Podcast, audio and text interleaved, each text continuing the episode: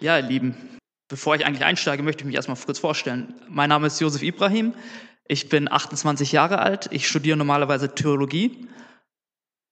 Habe jetzt aber pausiert und werde von Bogenhofen wechseln nach Friedensau und bin gelernter Speditionskaufmann. Das heißt, ich habe davor ja, eine kaufmännische Lehre gemacht, etwas Bodenständiges, sage ich jetzt mal, und möchte jetzt Prediger werden.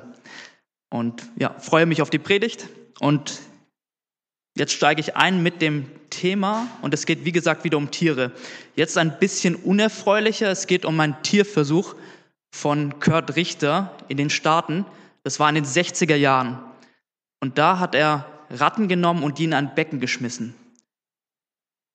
Hat man oder macht man heutzutage leider noch so brutale Versuche, um zu sehen, wie resilient sind diese Tiere. Also das heißt, wie widerstandsfähig sind sie. Und Dabei ist herausgekommen, dass eine Gruppe sehr früh aufgegeben hat und nach wenigen Minuten ertrunken ist von den Ratten, die andere Gruppe aber komischerweise mehrere Tage schwimmen konnte. Und er hat jetzt versucht herauszufinden, woran liegt das? Und er hat herausgefunden, dass einer von seinen Tierhelfern, sage ich jetzt mal, die eine Gruppe ganz stark misshandelt hat. Und zwar die Bärte gestutzt hat, sehr brutal, dann auch in einen Sack geschmissen hat, da erstmal drin verharren lassen hat und dann ins Becken geschmissen wurde. Und jetzt hat er eine interessante Sache mit den Ratten gemacht. Er hat nicht alle ertrinken lassen, die so sehr schwierig am Überleben waren, sondern er hat sie wieder rausgenommen aus dem Becken, sie gut behandelt, wieder reingeschmissen ins Becken und das öftere Male wieder, äh, wiederholt. Und dabei ist ihm aufgefallen, dass diese Ratten irgendwann genauso lange schwimmen konnten wie die anderen Ratten. Das heißt mehrere Tage lang. Und jetzt versucht man sich dann natürlich zu überlegen, woran liegt das? Woran liegt das, dass diese Ratten so lange schwimmen können? Und es liegt einfach daran, dass sie die Hoffnung hatten, dass es jemanden gibt, der sie wieder aus diesem Becken herausschwimmt oder herausfischt. Und dass, dadurch, dass sie diese Erfahrung öfter gemacht haben, schwammen sie natürlich länger und haben das dann durchgehalten und mehrere Tage sogar. Und das soll auch das Thema der Hoffnung, äh, das soll auch das Thema der Predigt sein. Es geht um das Thema Hoffnung. Wie können wir Hoffnung haben, um in diesem Becken, in dem wir uns befinden, in diesem Becken voller Sünde, dass wir uns vorbereiten und weiter schwimmen und das tagelang, jahrelang, bis unser Erlöser wiederkommt. Ich würde ich würd gerne mit euch erstmal das das Wort Hoffnung beschreiben. Was ist eigentlich Hoffnung? Hoffnung beschreibt etwas, was sich nicht auf dem Hier und Jetzt bezieht, sondern was sich auf ein zukünftiges Ereignis bezieht. Das heißt also, es geht darum, dass man den Blick nach vorne richtet. Und dieser Blick nach vorne, der hat Auswirkungen auf das jetzige Leben. Das heißt, wie richte ich mein Leben aus, dass ich dieses Ziel was mir vor Augen schwirrt, dass ich das auch erreiche. Hoffnung ist was zutiefst Christliches. Wir alle haben die Hoffnung, dass jemand für uns am Kreuz gestorben ist, wieder auferstanden ist und dass er eines Tages wiederkommen wird und unsere Liebsten auch wieder auferstehen lassen wird aus dem Grab und wir dabei sein dürfen und auch verwandelt werden mit neuen Körpern. Das heißt also, wir haben die Hoffnung auf etwas, was in der Vergangenheit passiert ist, aber wir haben auch die Hoffnung, was in der Zukunft mit uns passieren wird.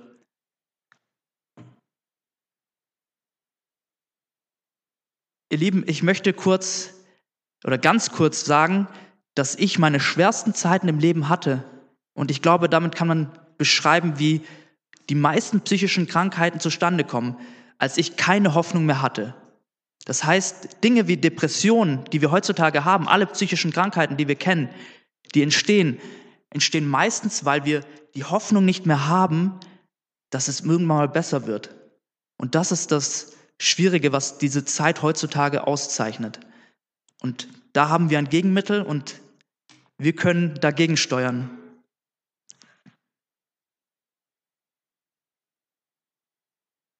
Wie können wir jetzt eigentlich diese Hoffnung erlangen? Ich meine, das ist ja ein sehr abstraktes Thema.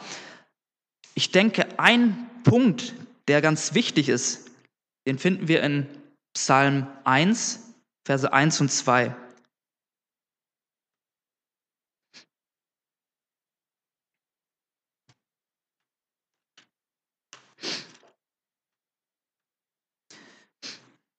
Psalm 1, Verse 1 und 2. Wohl dem, der nicht wandelt nach dem Rat der Gottlosen, noch tritt auf den Weg der Sünder, noch sitzt, wo die Spötter sitzen, sondern seine Lust hat am Gesetz des Herrn und über sein Gesetz nachsinnt Tag und Nacht. Ihr Lieben, das ist das Patentrezept, das es hier gibt. Wir sollten über das Gesetz, von dem es hier beschrieben steht, das Gesetz der Liebe Tag und Nacht nachsinnen. Das heißt also, wir beschäftigen uns wirklich jeden Tag, Tag für Tag damit und kommen so in eine glückselige Haltung.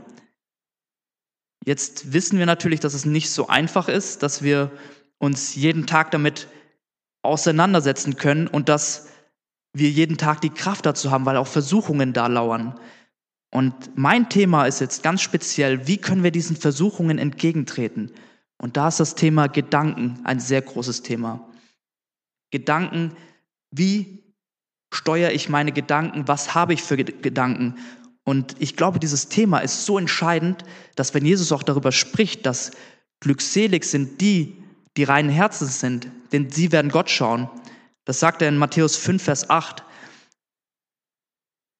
Und die Juden meinten damals mit dem Wort Herz auch die Gedanken, weil für sie im Verständnis dem Herz auch die Gedanken entsprangen und auch das Fühlen ungetrennt war von dem Denken.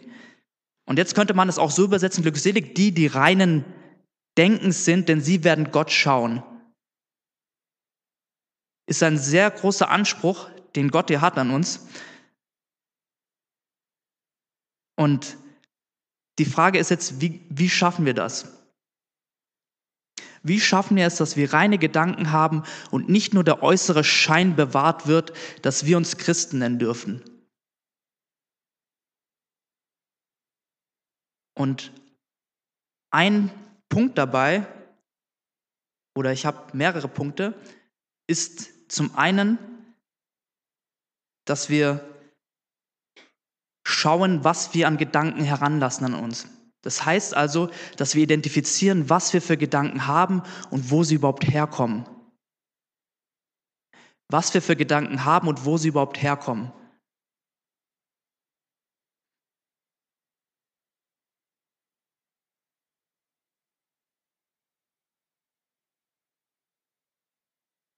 Das Thema Hoffnung ist so groß, dass auch große Zeitschriften davon schreiben, wie die Zeitschriften wie die Frankfurter Allgemeinzeitung, die sagt, dass Menschen mit Hoffnung allgemein länger leben als pessimistische Menschen. Das heißt also, man kann es empirisch nachweisen, dass Hoffnung etwas ausmacht in uns selbst. Und da geht es auch um das Thema Hoffnung im Glauben, dass Menschen, die glauben, dass sie auch länger leben, dass da etwas ist, eine Kraft, die in ihnen wirkt, die sie resilient macht, also widerstandsfähig für das Leben. Ich möchte noch mal kurz zum Thema Gedanken einspringen und dann auflösen, wie wir unsere Gedanken auch steuern können. Ihr müsst euch mal vorstellen, wir haben in, im Tag oder in der Minute im Durchschnitt 48 Gedanken, die durchströmen durch unseren Kopf. 48 Gedanken. Ich habe das mal aufs Jahr hochgerechnet. Das sind 250 Millionen ungefähr, 250 Millionen Gedanken im Jahr. So viele Gedanken haben wir und da ist natürlich auch vieles, was wir nicht wirklich denken wollen. Viele Gedanken, die wir am liebsten beiseite schieben wollen. Aber damit müssen wir uns auseinandersetzen und das ist so. Und diese Gedanken entspringen im Hirn. Wir haben ungefähr eine Milliarde Hirnzellen und diese Hirnzellen sind die langlebigsten Zellen in unserem Körper. Diese haben dann Neurotransmitter, über diese Neurotransmitter, ganz kurz, werden Pfade generiert, elektrische Impulse. Und durch diese elektrischen Impulse, je öfter wir diese haben, desto stärker wird dieser Gedankenpfad. Das heißt also, desto stärker wir etwas denken, desto größer wird es zu einem Glaubenspunkt, Glaubensüberzeugung. Und je öfter wir jetzt eine Lüge glauben über uns selbst, desto stärker wird diese Lüge und desto stärker wird dieser Pfad in uns selbst. Und dann muss ich an dieses Sprichwort glauben, äh, das Sprichwort sagen, Lügen, die wir glauben, werden zu Wahrheiten, mit denen wir leben müssen. Und deswegen denke ich, ihr Lieben, ist dieses Thema so groß und so wichtig. Wie kann ich jetzt meine Gedanken bewahren, damit ich Hoffnung habe auf ein glückliches Leben, damit ich Hoffnung habe auf ein Leben mit Jesus Christus, den ich dann selbst mal schauen werde und dass ich das auch ausstrahlen kann und bezeugen kann, mein Glauben hier und jetzt, dass dieses Kreuz auf Golgatha, dass das nicht vergeblich war, sondern dass wir dadurch erlöst sind und dass es jeder andere auch erreichen kann, wenn er sich bekehrt, wenn er Reue zeigt und wenn er zu Gott kommt und wenn er das auch wirklich ernst meint. Und am Ende ist es das, was Gott selbst macht. Ich habe für euch ein Angebot. Es sind sieben biblische Schritte, die ich jetzt für euch habe, wie ihr eure Gedanken bewahren könnt, wie ihr reine Gedanken haben könnt, damit in den Worten, wie ich es ausdrücken möchte, von Mark Finley, vielleicht kennt ihr ihn, ist ein sehr bekannter Pastor in den Vereinigten Staaten, der sagt, wir können nicht himmlische Gedanken, wir können uns nicht himmlische Gedanken verlangen, wenn wir uns nur mit dem Müll im Internet beschäftigen. Wir können nicht himmlische Gedanken verlangen, wenn wir uns nur mit dem Müll im Internet beschäftigen. Ich glaube, das ist heutzutage ein sehr großes Thema, weil so viel heranströmt an uns durch das Internet, durch die Medien, durch die sozialen Medien, was uns sehr stark beeinflusst, was unser Denken beeinflusst und was uns auch sehr negativ beeinflussen kann. Jetzt zu den sieben biblischen Schritten. Der erste biblische Schritt ist, Ändere deinen Fokus. Schau dir etwas an, was dich zum Guten verändert. Denn das, was du dir anschaust, das wird dich auch zu dem machen, was du dann später sein wirst. Heißt, zu dem Sprichwort, wie wir es kennen, du bist, was du isst, könnte man sagen, du wirst, was du dir anschaust. Das finden wir in 2. Korinther 3, Vers 18. 2. Korinther 3, Vers 18.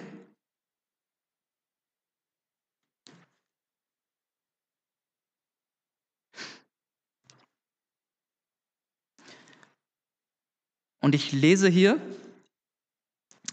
wir alle aber, indem wir mit unverhülltem Angesicht die Herrlichkeit des Herrn anschauen, wie in einem Spiegel, werden verwandelt in dasselbe Bild von Herrlichkeit zu Herrlichkeit, nämlich vom Geist des Herrn.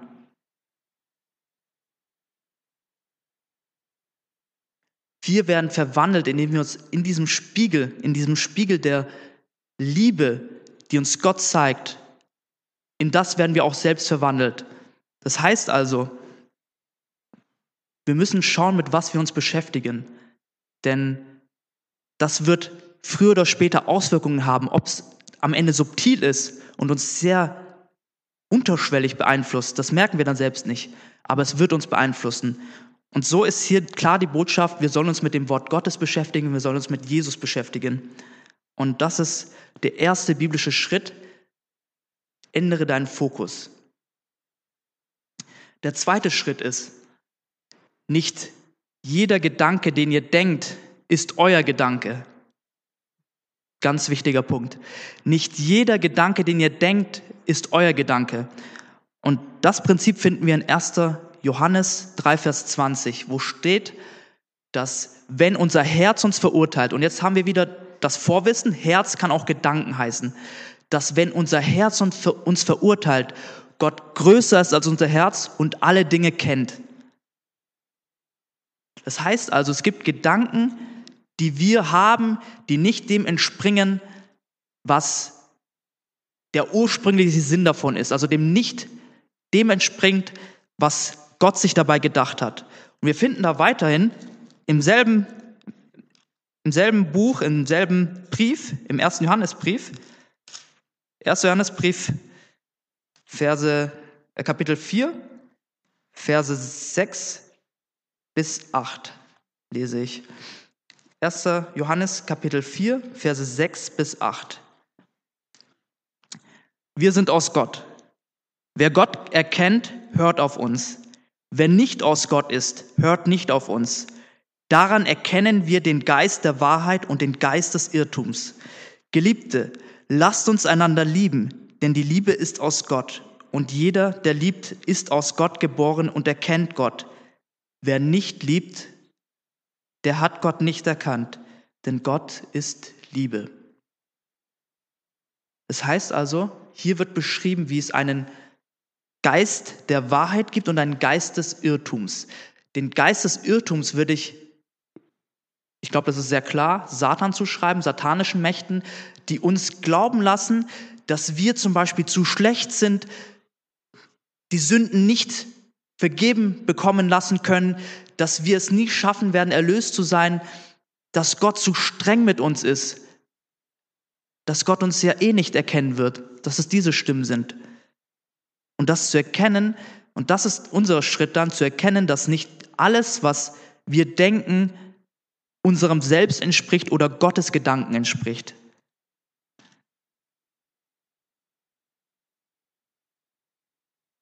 Punkt 3 oder Schritt 3 wäre, wenn ihr schlechte Gedanken habt, ersetzt sie durch gute Gedanken, durch bessere Gedanken.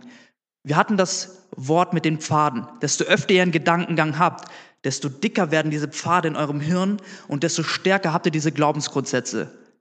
Das heißt also, wenn ihr wollt, dass diese Glaubensgrundsätze weggehen, dann nehmt andere Gedanken, ermutigende Gedanken, die euch diese Gedanken dann ersetzen werden. Ganz einfaches Beispiel. Gott liebt mich. Ich habe einen Wert, dass ihr mit diesen Gedanken entgegensteuert. Und das, desto öfter ihr das denkt, desto öfter euch beschäftigt mit dem Wort Gottes, desto mehr ihr diese Gedanken aufnimmt, desto stärker werden diese Gedankenpfade und desto fester steht ihr im Glauben. Und dazu auch ein Prinzip wieder im zweiten Korintherbrief. 2. Korintherbrief 10.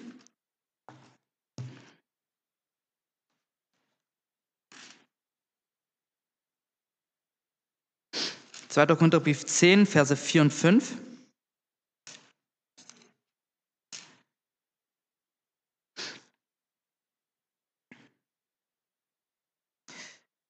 Da heißt es, denn die Waffen unseres Kampfes sind nicht fleischlich, sondern mächtig durch Gott zur Zerstörung von Festungen, so dass wir Vernunftsschlüsse zerstören und jede Höhe, die sich gegen die Erkenntnis Gottes erhebt und jeden Gedanken gefangen nehmen zum Gehorsam gegen Christus. Dass wir jeden Gedanken gefangen nehmen unter den Gehorsam Christus. Heißt also, wenn ihr eure Gedanken ändern lassen wollt, wenn ihr bessere Gedanken haben wollt, dann bittet Gott darum, dass er euch gute Gedanken schenkt. Dass er mit euch diese Gedanken bewältigt, dass er euch gute Gedanken eingibt, der Heilige Geist, dass er euch ermutigt, euch zuspricht, dass ihr das Zeugnis in euch tragt, nicht nur äußerlichen Scheines, sondern in euch habt, in euch selbst drin. Vierter Punkt. Ich habe euch schon angesprochen, ich habe mit euch schon angesprochen, dass nicht jeder Gedanke von Gott entspringt. Heißt also, es ist jetzt wichtig zu identifizieren, woher kommt der Gedanke überhaupt, den ich gerade denke.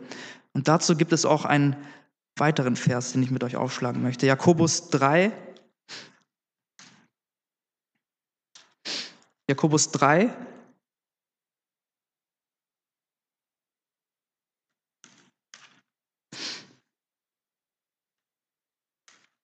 Und da die Verse 14 bis 18. Wenn ihr aber bittere Neid und Selbstsucht in eurem Herzen habt, so rühmt euch nicht und lügt nicht gegen die Wahrheit. Das ist nicht die Weisheit, die von oben kommt, sondern eine irdische, seelische, dämonische. Denn wo Neid und Selbstsucht ist, da ist Unordnung und jede, jede böse Tat. Die Weisheit von oben aber ist erstens rein, sodann friedfertig, gütig, sie lässt sich etwas sagen, ist voll Barmherzigkeit und guter Früchte, unparteiisch und frei von Heuchelei. Die Frucht der Gerechtigkeit aber wird in Frieden denen gesät, die Frieden stiften. Also hier wieder das Prinzip, es gibt mehrere Seiten, die euch einströmen, einströmende Gedanken eingeben und mehrere Seiten, es sind einfach nur zwei Seiten, und zwar einmal die satanische Seite und einmal die himmlische Seite. Und die euch dann Früchte bringen wie unparteiisch sein, die Früchte des Geistes, friedfertig, Liebe, nicht neidisch sein. Und das zu erkennen ist manchmal ein wichtiger Schritt, zu erkennen, woher kommt eigentlich gerade dieser Gedanke. Nicht nur zu erkennen, dass dieser Gedanke da ist und dass er falsch ist, sondern auch zu erkennen, woher kommt dieser Gedanke, dass ich in mir diesen Geist der Unterscheidung trage. Ihr kennt vielleicht das Charisma oder den, die Fähigkeit in der Bibel, dass es Menschen gibt, die die Geister unterscheiden können. Und ich glaube daran, dass wir selbst für uns persönlich jederzeit auch die Geister unterscheiden können. Woher kommt dieser Geist, den ich gerade habe? Woher kommt dieser Gedanke? Und wenn ich ihn dann identifiziert habe, dann kann ich ihn leichter auch auslöschen.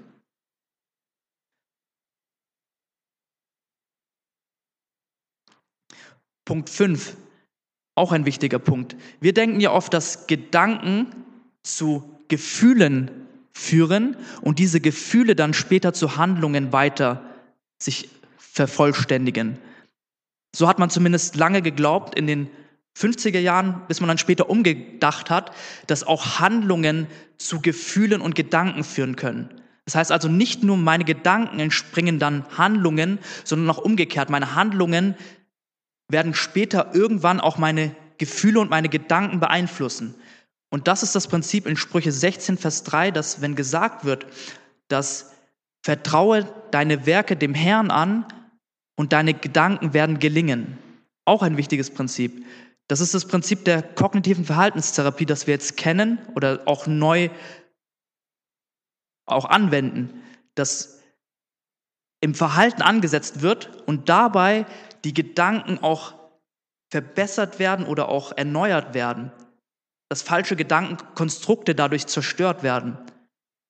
Und da ist mein ganz, ganz einfacher Tipp, dass wir uns mit dem Wort Gottes täglich beschäftigen, wie es im Psalm steht, dass wir Bibelkreise aufsuchen, dass wir Hauskreise gründen, die neben dem Gottesdienst auch noch existieren, dass wir den Gottesdienst auch besuchen, dass wir da auch wirklich mit dem vollen Geist ausgestattet sind und dabei sind.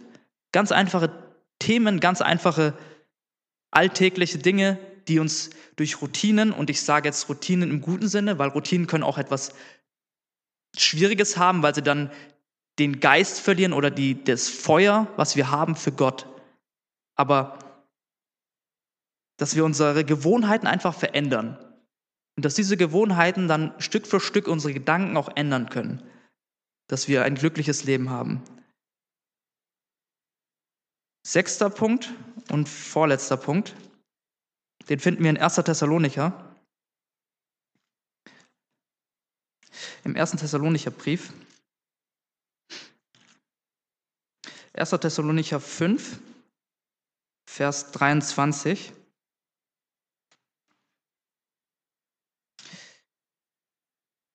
Erster Thessalonicher 5, Vers 23. Er selbst aber, der Gott des Friedens, heiliget euch durch und durch und euer ganzes Wesen, der Geist, die Seele und der Leib möge untadelig bewahrt werden bei der Wiederkunft unseres Herrn Jesu Christi. Das heißt also, hier wie es da steht, nicht wir sind es, die uns heiligen, sondern Gott ist es, der uns heiligt. Nicht unsere Kraft ist es, die uns diese Gedanken schenkt, sondern Gott ist es, der der Ursprung dieser Gedanken ist, dieser guten Gedanken. Und das heißt, dass wir einfach unverhüllt, wie es steht im 2. Korinther 3, Vers 18, mit unverhülltem Angesicht Gott anschauen und ihn bitten darum, dass er uns doch heiligt, dass er uns diese reinen Gedanken schenkt, dass wir ihn eines Tages sehen dürfen. Ihr Lieben, ich denke, das Thema ist so groß, dass Gott hier auch die Unterscheidung macht, dass wir eines Tages, wenn wir unreine Gedanken haben oder unreines Denken haben oder unreine, einen unreinen Geist haben, dass wir es nicht schaffen werden, Gott zu schauen. Aber dass Gott uns diese Gnade schenkt und dass er uns dieses Geschenk macht, Tag für Tag, dass wir uns erleben dürfen. Und dass wir da nicht alleine sind, sondern dass es Gottes Werk ist. Das dürft ihr nicht vergessen, dass es sein Werk ist. Und siebter Punkt, ich habe jetzt keinen Bibelvers dafür, aber ich denke, er ist auch selbsterklärend, ist Achtsamkeit. Ganz einfach, dass wir schauen, dass wir genügend Schlaf haben, dass wir den Schlaf auch zur richtigen Zeit nehmen. Ich habe jetzt erst letztens wieder eine Studie darüber gelesen, dass es sinnvoll ist, zwischen 10 und 11 Uhr schlafen zu gehen, weil sonst die Wahrscheinlichkeit sehr hoch ist, dass wir an Herz-Kreislauf-System, äh, Herz-Kreislauf-Erkrankungen leiden müssen. Heißt also, dass wir uns genügend Schlaf gönnen, dass wir uns aber auch den Stresslevel reduzieren, dass wir uns nicht überarbeiten, wie es ein James White gemacht hat, dem Gott immer wieder sagen musste, hey, du gehst da zu weit, du übertreibst mit deiner Arbeit, du schaufelst dich zu Tode. Und er hat nicht drauf gehört und ist sehr früh verstorben. Und ich glaube, das ist auch ein Punkt, den wir lernen müssen, Stress so zu halten, dass wir relativ noch gesund sind, dass wir darauf achten, dass wir genügend Bewegung haben, genügend Sport, solche Dinge. Alles, was wir in der Gesundheitsbotschaft haben, was uns auch auszeichnet als Gemeinde. Ich möchte mit einem Vers schließen und euch auch ermutigen, dass ihr reine Gedanken habt, dass ihr euch immer wieder damit auseinandersetzt, dass Gott es auch schenken kann. Und ich möchte euch mit dem Vers eine Stütze geben, dass Gott sagt in Philippa 1, Vers 6, dass der, der das Werk in euch vollbracht hat, es auch vollbringen wird bis an, das, bis an den Tag Jesu Christi. Amen, höre ich da. Und daran sollen wir immer denken, dass ihr es nicht seid, der es vollbringt, sondern Gott hat es in euch schon vollbracht und wird es auch vollbringen bis an das Ende des Tages dieser Welt. Und daran sollen wir immer denken. Damit schließe ich und sage Halleluja, Amen.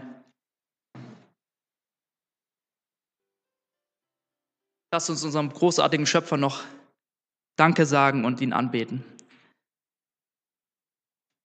Lieber Vater im Himmel, Herr Jesus Christus, wir danken dir, dass wir vor dich kommen können und dass wir unser Herz vor dir ausschütten können. Lob, Preis und Ehre sei dir für deine Herrlichkeit, für deine Allmächtigkeit, für dein Allwissend dass du schon vor Grundlegung der Welt diesen Erlösungsplan gefasst hast und ihn auch umsetzen wirst und dass du uns nicht im Stich lässt. Lobpreis und Ehre sei dir, Herr, für das Opfer, was du am Kreuz für uns ge ge gezeigt hast, getan hast, das Opfer, was du gebracht hast für uns, dass du dich selbst als Gott erniedrigt hast zum Menschen und uns und dich selbst kreuzigen lassen hast, von den Menschen, von uns, obwohl du im Recht warst. Damit hast du gezeigt, dass du Liebe bist, dass du dem Satan überlegen bist. Und dafür danken wir dir, Herr. Wir möchten auch unsere Sünden dir bekennen, Herr, und sagen, wir wissen, dass wir verfehlen, aber wir wissen auch, dass wir durch dich immer wieder aufstehen dürfen und dass wir durch dich immer wieder neue, ermutigende Gedanken fassen können, die uns dem Himmelreich immer näher bringen, die unsere Charakter schleifen. Und dafür sagen wir Danke, Herr. Herr, wir möchten dich bitten für unsere Gedanken, dass du uns reine Gedanken schenkst, dass du uns die Kraft schenkst, dass wir innerlich gereinigt sind, nicht nur von Äußerlichkeiten, getrieben sind. Dass wir uns nicht nur darauf besinnen, wie, was wir ausstrahlen, sondern was wir im Herzen tragen, was wir in unsere Gedanken tragen. Ich möchte dich bitten für denen, die die Hoffnung fehlt, dass du bei ihnen bist, dass du ihnen Kraft schenkst, dass du ihnen Ermutigung schenkst, dass du ihnen Engel an die Seite schickst, auch Menschen, die ihnen zeigen, dass es sich lohnt, für das Evangelium, was du uns geschenkt hast, weiterzuleben und bis an das Ende der Tage auch weiterzuleben, weil wir wissen, dass du eines Tages wiederkommen wirst und uns erlösen wirst von dieser Qual hier auf der Erde. Und dass du uns schon erlöst hast, dafür danken wir dir. Und ich möchte dich auch bitten für jeden Einzelnen hier, der dabei ist, dass du ihn segnest, dass du ihm Gedanken schenkst, die rein sind, dass du ihm aber auch Frieden schenkst im Herzen. Frieden von all der Last in dieser Welt, Frieden von all dem Druck, den es gibt und dass wir alle Zeugen sein dürfen von deiner Hoffnung, die es gibt, dass wir erfüllt sind von deinem Geist, dass wir es so ausstrahlen, dass es anziehend ist für andere Menschen, die auch diesem Glauben nachfolgen wollen, die auch diesem Glauben von diesem lebendigen Gott nachfolgen wollen, den wir anbeten. Und das wissen wir und danken dir nochmal für dein kostbares Blut, was du vergossen hast auf Golgatha. Im Namen Jesu danken wir dir. Amen.